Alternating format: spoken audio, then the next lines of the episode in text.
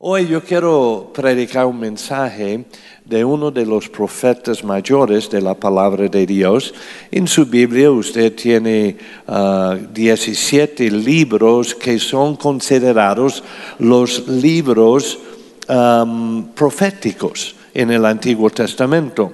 Son cinco libros uh, de profetas mayores y 12 libros de profetas menores. Entonces, ¿qué le hace mayor o menor? Eh, sencillamente, no es uh, porque uno es inferior al otro, sino los cinco profetas mayores, sus escritos fueron más extensos que los profetas menores. Entonces, uh, por ejemplo, Isaías, Jeremías y las lamentaciones de Jeremías y después Ezequiel y Daniel son los cinco profetas mayores. Vamos a hablar del profeta Ezequiel. Ezequiel era un tipo muy raro, porque él hasta fue al cementerio y predicó a los huesos secos. Entonces, ¿Qué clase de pastor era Ezequiel, verdad? Un profeta predicando a huesos secos. Estoy seguro que algunos pastores piensan que están predicando a huesos secos cada domingo, ¿verdad? Pero no es así aquí, porque ustedes son una iglesia avivada y gracias a Dios por ustedes. Pero en Ezequiel el capítulo 47, él comienza a hablar acerca de aguas que salieron de la presencia del Señor del templo debajo del umbral uh, de, la puerta y, aguas a los tobillos y luego a las rodillas, a los lomos, a, la cintura y luego aguas en que uh, nadar. Y terminando de hablar eso, él comienza a hablar en una metáfora muy uh, curiosa. Y entonces vamos a, a, a, analizar esa metáfora que él usa en el verso 12, hablando a nosotros como si fuéramos nosotros árboles. Nota lo que dice en verso 12 de capítulo 47 del profeta Ezequiel. Dice, y junto al río, en la ribera, a uno y otro lado crecerá toda clase de árboles frutales. Me gusta la expresión aquí, toda clase de árboles frutales. Dios es un Dios de diversidad. Gracias a Dios por eso, que hay diferentes clases de árboles. Hay diferente, uh, y, si los seres humanos todos aparentamos iguales. Yo tendría dificultad encontrando cuál era mi esposa si todas las mujeres eran iguales. Qué confusión sería. Dios sabía lo que hacía cuando Él hizo la diversidad en cuanto a la creación. Entonces había toda clase de árboles frutales. Y entonces eso quiere decir que cada persona tiene su identidad. Cada creyente tiene algo que ofrecer al reino de Dios. Somos árboles frutales, somos árboles que producimos fruto, pero hay diferentes clases de árboles frutales. No tenemos que hacer lo mismo que hace otro, tenemos que hacer lo como Dios nos diseñó a nosotros y con los dones que Él nos ha dado a nosotros. Y dice, sus hojas nunca caerán. Diga conmigo, sus hojas nunca caerán. Y puede decir que ese es el título del mensaje hoy día sus hojas nunca caerán, ni faltará su fruto. A su tiempo madurará, porque sus aguas salen del santuario y su fruto será para comer y su hoja para medicina. Entonces le hago la pregunta a usted hoy día, ¿es usted un árbol frutal? ¿Usted está produciendo resultados en su vida o está solamente meramente existiendo? ¿Tiene algo que usted puede decir, mira lo que Dios ha hecho con mi vida? tiene algún fruto en su vida que puede dar testimonio de que usted es un árbol frutal. En ese proceso de llegar a ser árboles uh, frutales de justicia, requiere el desarrollo de hojas.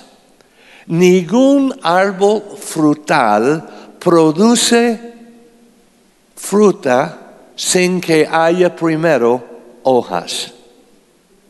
Entonces, ¿qué es la, mm, um, la tipología de hojas para el creyente?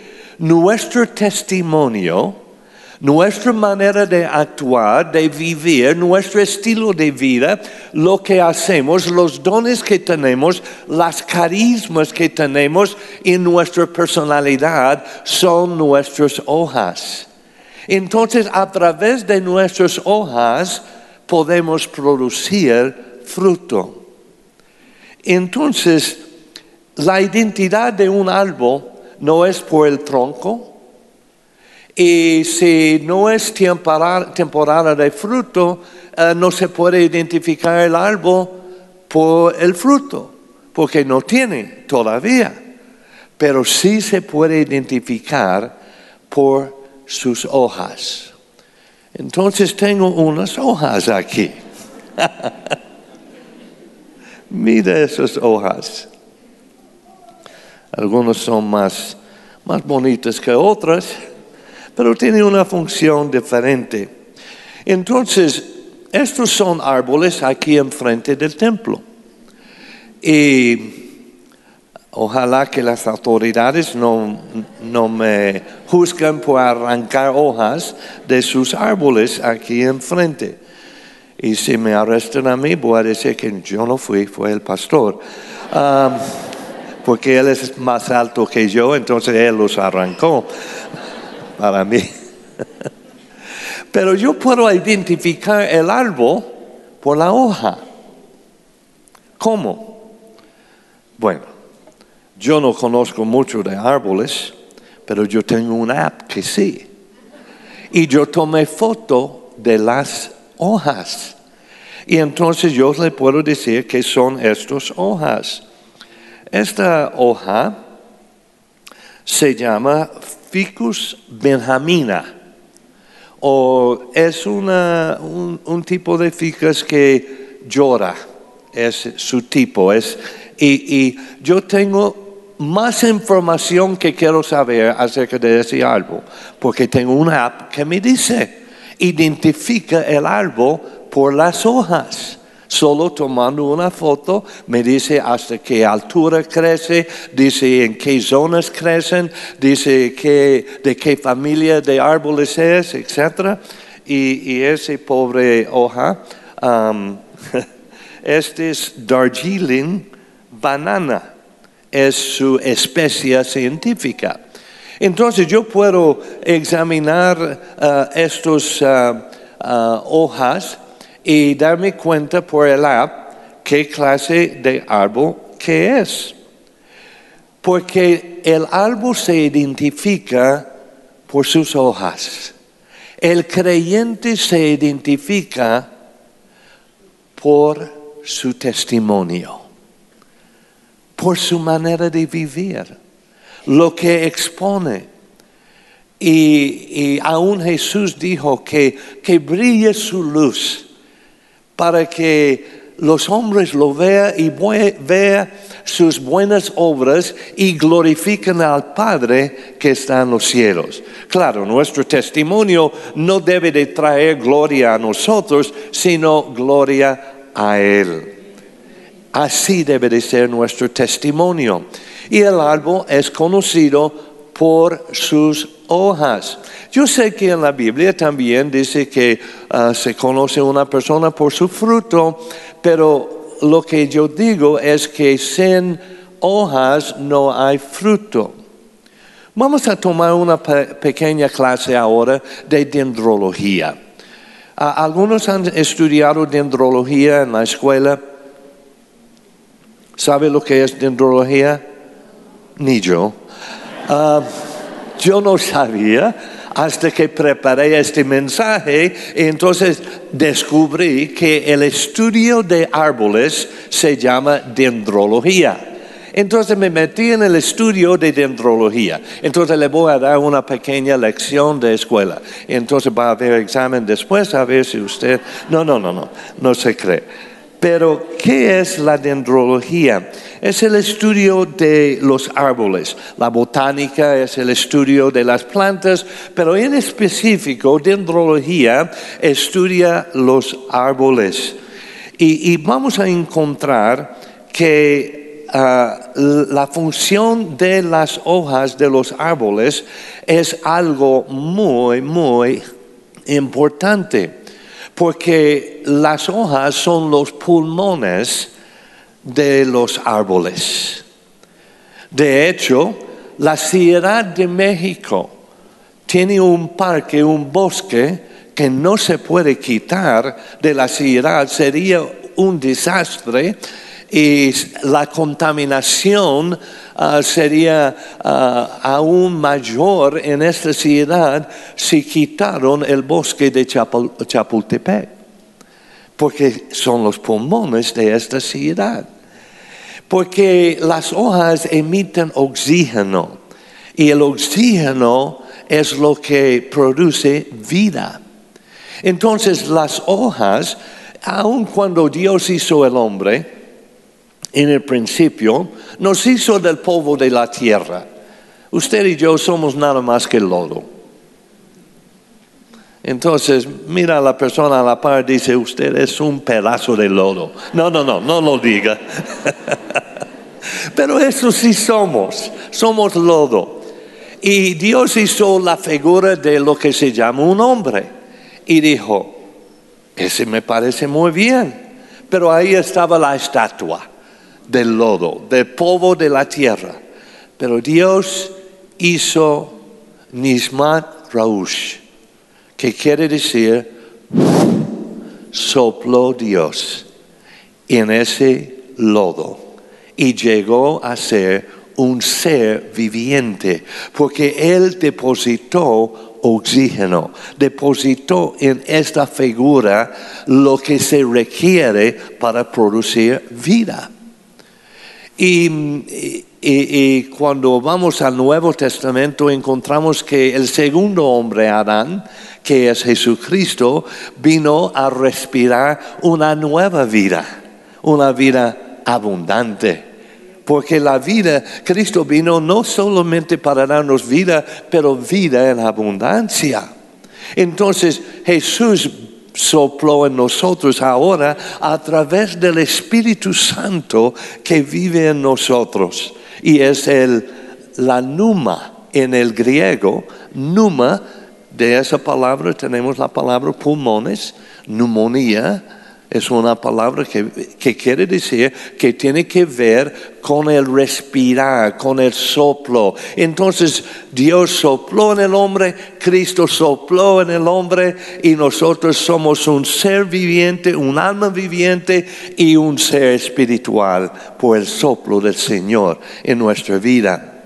Entonces, volviendo a la clase de dendrología por un momento, le dije que se reconoce el árbol por sus hojas. De hecho, Jesús nos da, ese ejemplo. En Mateo capítulo 21, eh, verso 18 de Mateo 18 a 22 del capítulo 21, dice, por la mañana, volviendo a la ciudad, Jesús tuvo hambre.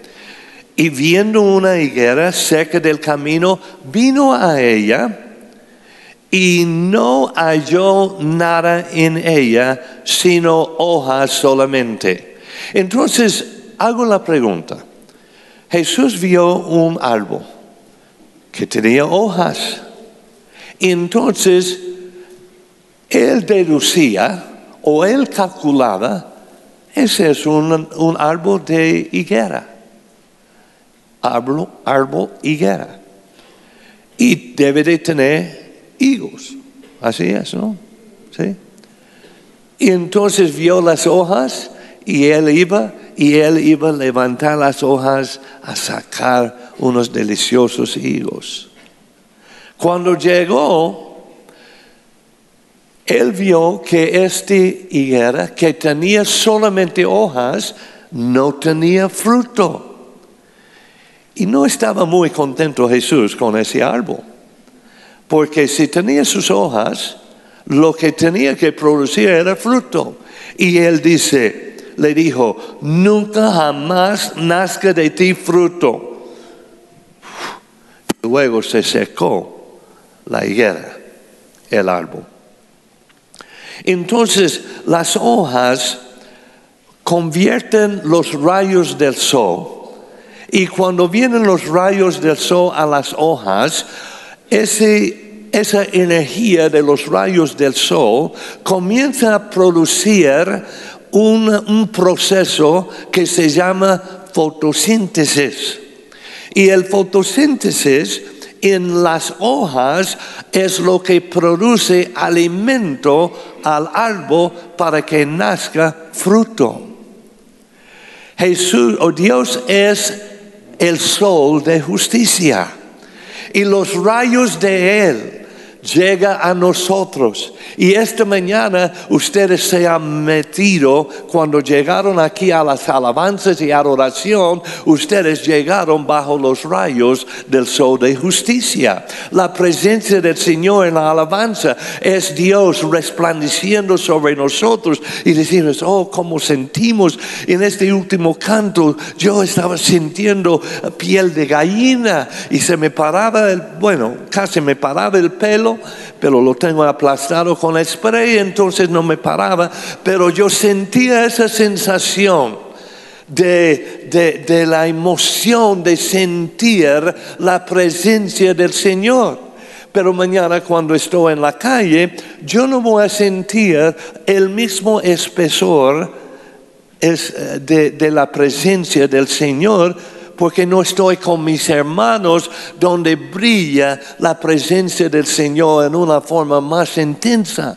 Por eso, hermanos, no debe de dejar de congregarse. Usted sí puede quedar en su casa y puede alabar al Señor, pero no va a sentir el espesor de su presencia si no está junto con sus hermanos.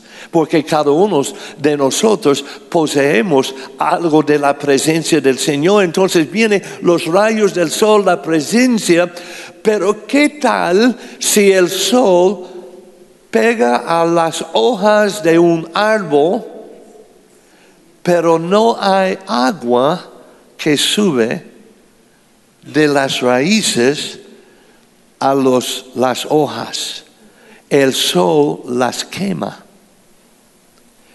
Aún una persona que viene a la presencia del Señor y siente esos, ese piel de gallina y, dice, wow, yo sentía algo que me, que me hizo llorar, me hizo decir, ay Señor, tú eres verdadero.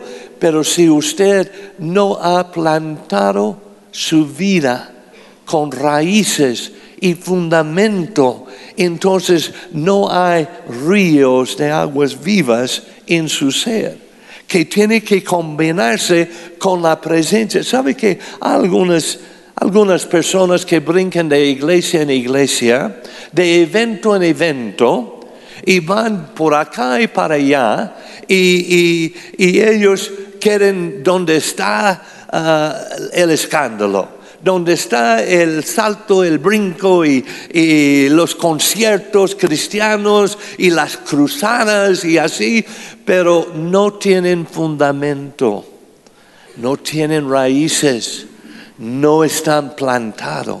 La palabra de Dios dice que el que está plantado en la casa de Dios florecerá como el Líbano.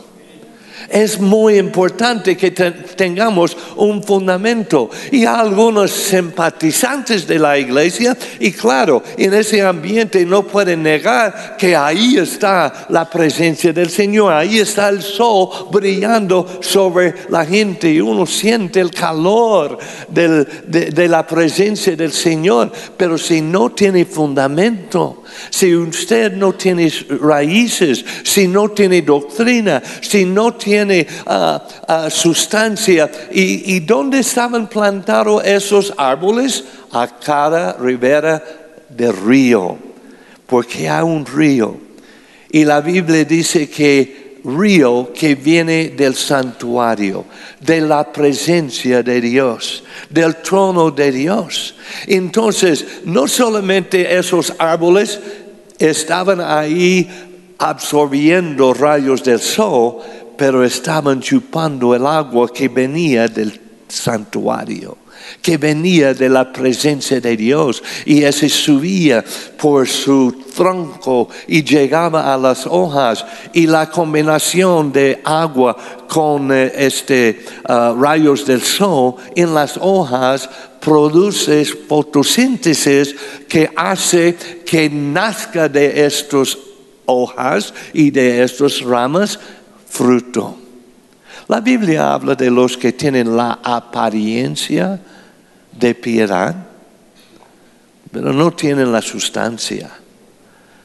Hay los que se presentan como creyentes, tienen una fachada, son domingueros, que llegan de vez en cuando, o un domingo, y ya dice, ya, ya he pagado mi devoto ah, al Señor, entonces ya no necesito más y, y, entre semanas yo no voy a, ir a mi grupo de, conexión, no voy a, ir al discipulado, no voy a ir porque ya pagué mi deuda religiosa porque yo llegué al culto el domingo y entré tarde, salí temprano, pero fui al culto.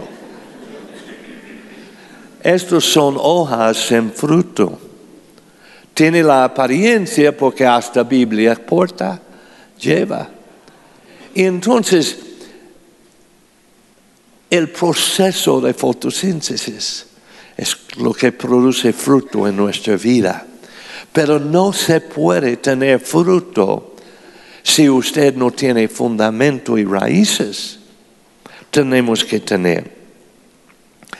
Y las hojas son normalmente del color verde y es curioso ese, color ah, verde. Yo quiero ah, leerles una, cosa que descubrí en mi estudio de, dendrología y ya vamos a cerrar la clase de dendrología y meternos más en lo espiritual de la iglesia, de la palabra pero eh, el color verde lo llama clorofila. ¿Y, y, qué es la clorofila? Y para no equivocarme, lo voy a leer. La clorofila, que significa hoja de color verde, es un pigmento que contienen todas las plantas y que forma parte del proceso imprescindible para la vida mediante el cual los vegetales transforman la luz solar en oxígeno. La clorofila es, por lo tanto, fundamental para la vida del planeta. Además, sus asombrosas propiedades también la convierten en un nutriente imprescindible para nuestra salud gracias a que, y escuche esto, su composición molecular de las hojas es muy similar a la composición de la sangre. Wow.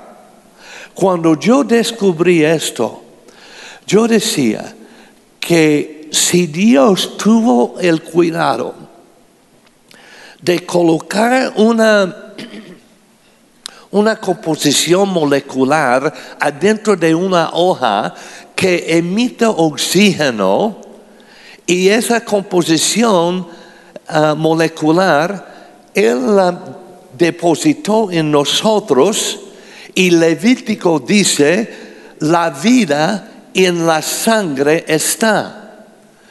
La sangre no es lo que le da vida. La sangre, la sangre es el, el medio de transporte de llevar oxígeno a toda parte de su cuerpo. Y si hay médicos ahí, se dan cuenta. Y, y, cuando uno está en coma, etcétera, o en el hospital, ellos tratan de medir el oxígeno que están llegando por, ah, y, ponen aparatos en el cuerpo, en el dedo, etcétera, para medir el nivel de, agua y oxígeno que está llegando a través de la sangre a las extremidades del cuerpo. Porque la vida en la sangre está. La vida no es la sangre, pero está en la sangre. Y la vida de esas plantas está en las hojas que tienen la composición molecular semejante a la sangre, que transporte, que respira. Y un creyente, tenemos vida cuando fotosíntesis espiritual sucede en nuestra vida, cuando sentimos la presencia del Señor y, y sintiendo la presencia del, del Señor activa el tragar de las aguas vivas del Señor. Y, Cristo dijo, de su interior correrán ríos de aguas vivas. Amén. Gracias a Dios que este nos enseña dónde está nuestra vida. Así que suficiente, de, suficiente ciencia, suficiente dendrología. Ahora vamos a hablar de lo que son nuestras hojas nosotros espiritualmente. Sus carismas, su testimonio representa su, uh, sus hojas como creyente, porque la gente lo identifica. De hecho, los discípulos caminaban en cierta ocasión y la gente decía, ciertamente han estado con Jesús porque observaban su testimonio y los milagros que hacían. Entonces, este es un hecho de que um, debemos de, de predicar el Evangelio y cuando sea necesario usamos palabras.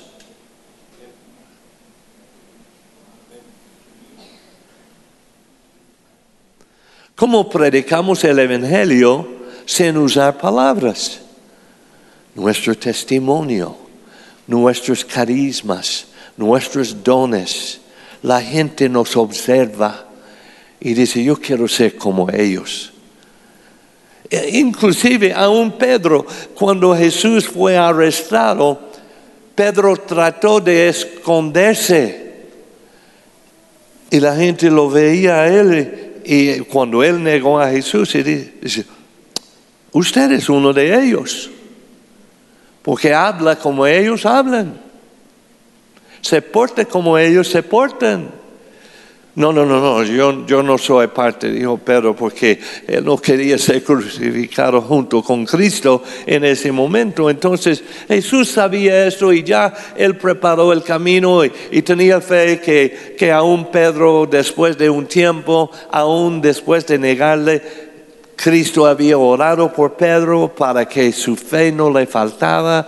Entonces dice, y cuando vuelve, quiero que anime a los hermanos, confirme a los hermanos. Y Jesús tenía tanta confianza que Pedro iba a componerse que él le había dicho a él sobre, sobre ti y tu revelación, Pedro, voy a edificar mi iglesia. Y Pedro predicó el primer mensaje, pero él pasó por una flojera. Y tal vez usted haya pasado por una flojera espiritual.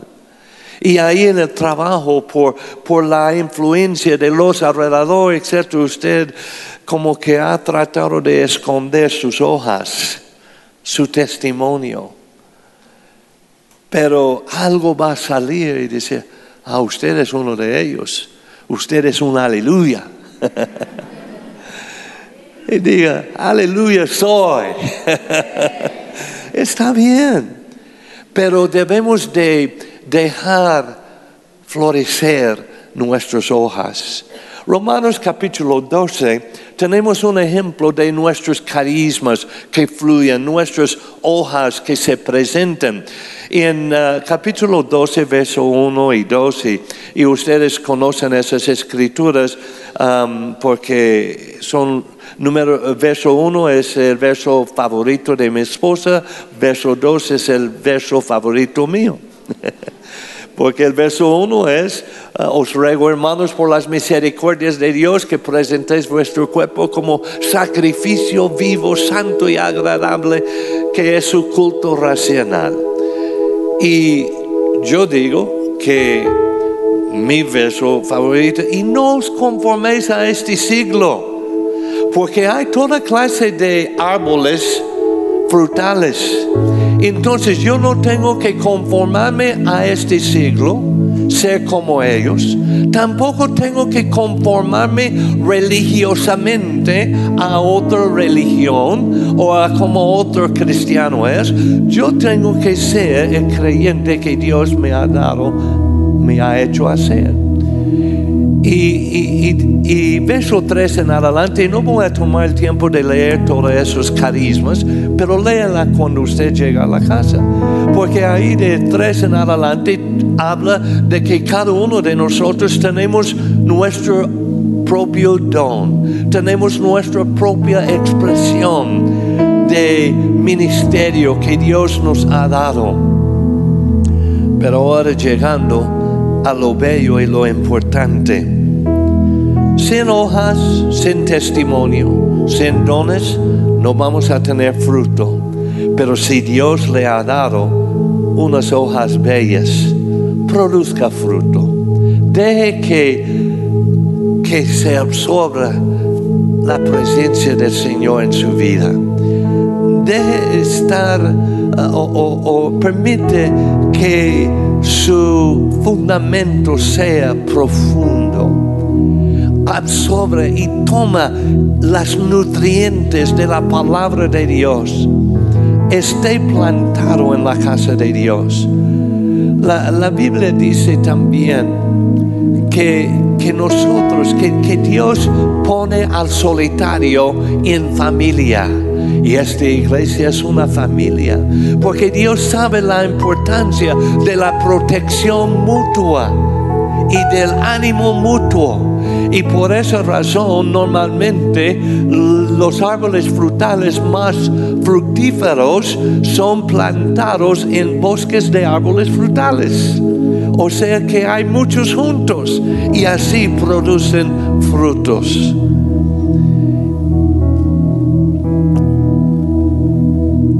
Donde fluyen sus dones, sus carismas, su testimonio, hay vida, hay oxígeno. Imagínese vivir en una ciudad donde no hay creyentes. Imagínese la perversidad que sería. Pero hermanos, vivimos y nosotros respiramos oxígeno somos el Chapultepec espiritual, el bosque que elimina mucho de la contaminación. Y cuando podemos ampliar el reino de Dios, entonces un día toda la contaminación estará eliminado porque nosotros respiramos el oxígeno espiritual del Señor. El fruto es protegido sus dones son usados por el Señor. Y, déjame animarle a activar sus dones. ¿Se acuerda lo que Pablo dijo a Timoteo? Porque Timoteo vivía en Éfeso, una ciudad perversa, era un puerto y, ahí en Éfeso y, él era el pastor y había mucha perversidad, mucha filosofía, mucha cosa así que como que influenciaba a los creyentes a veces. Pero Pablo dice, Timoteo, avives el don que hay en ti, que recibiste por la imposición de las manos. Entonces, hoy día, yo quiero animarle a que avivas sus hojas para que haya fruto en su vida. Algunos deben de entregar de nuevo su vida al Señor.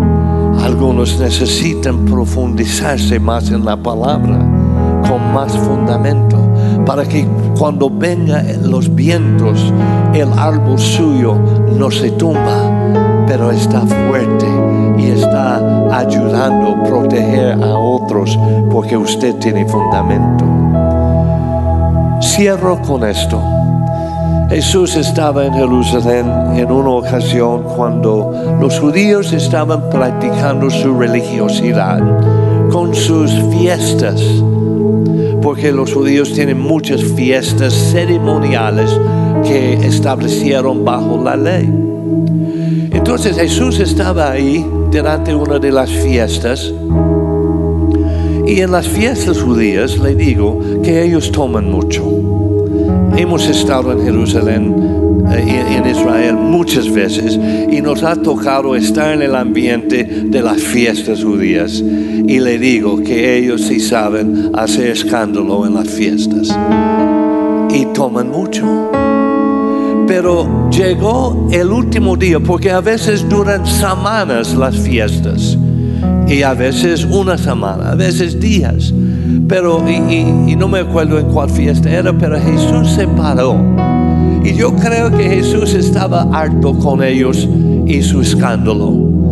Y él alzó la voz diciendo en Juan 7, 37, en el último, último y gran día de la fiesta, fiesta, Jesús se puso en pie y alzó la voz diciendo, si alguno tiene sed, venga a mí y beba. ¿Cómo que tienen sed?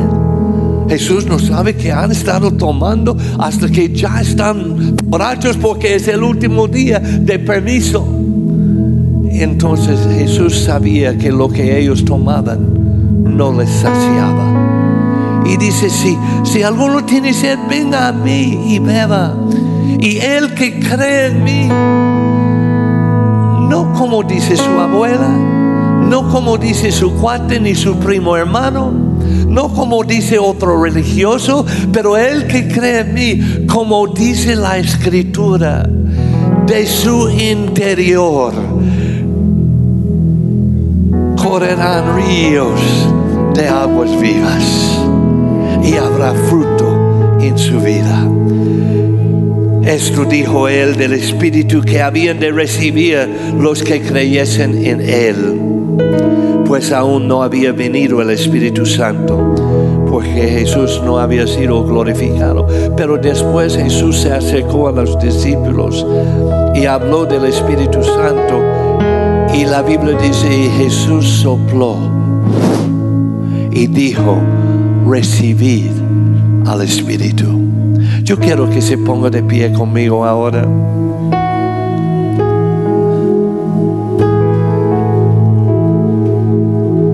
Es momento de examinar su árbol.